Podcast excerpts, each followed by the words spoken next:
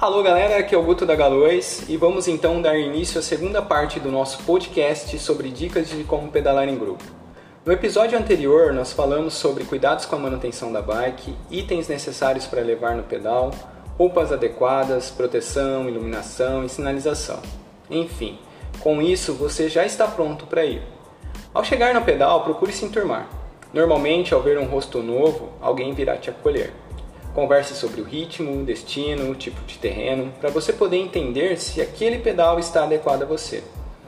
Mas lembre-se, desafie-se. Se permita conhecer seus limites, pois os pedais em grupos são ótimos para você ter esse autoconhecimento. Vamos lá? Como se portar num pedal em grupo? Primeiro, existe sempre uma hierarquia. A pessoa que se propõe a fazer os pedais quer que os participantes tenham a melhor experiência possível ele vai ditar o ritmo para que todos possam acompanhar e o grupo não se disperse. Enfim, para que ninguém fique para trás. Então, não passe a pessoa que está puxando. Segunda dica: mantenha-se à direita da via. Esse é o maior problema dos pedais.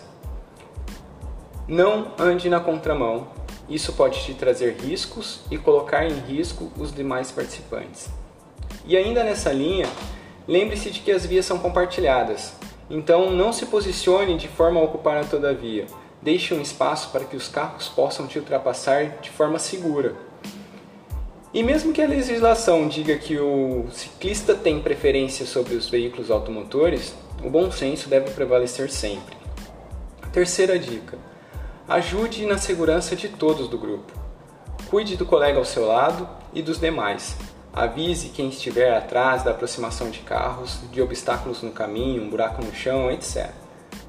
E para quem já está mais tempo no pedal, acolha quem está chegando. Faça com que a pessoa tenha um sentimento de pertencimento. Contribua para que as regras de segurança sejam cumpridas. E lembre-se, o exemplo é a melhor forma de passar o ensinamento adiante. E aí, vamos pedalar?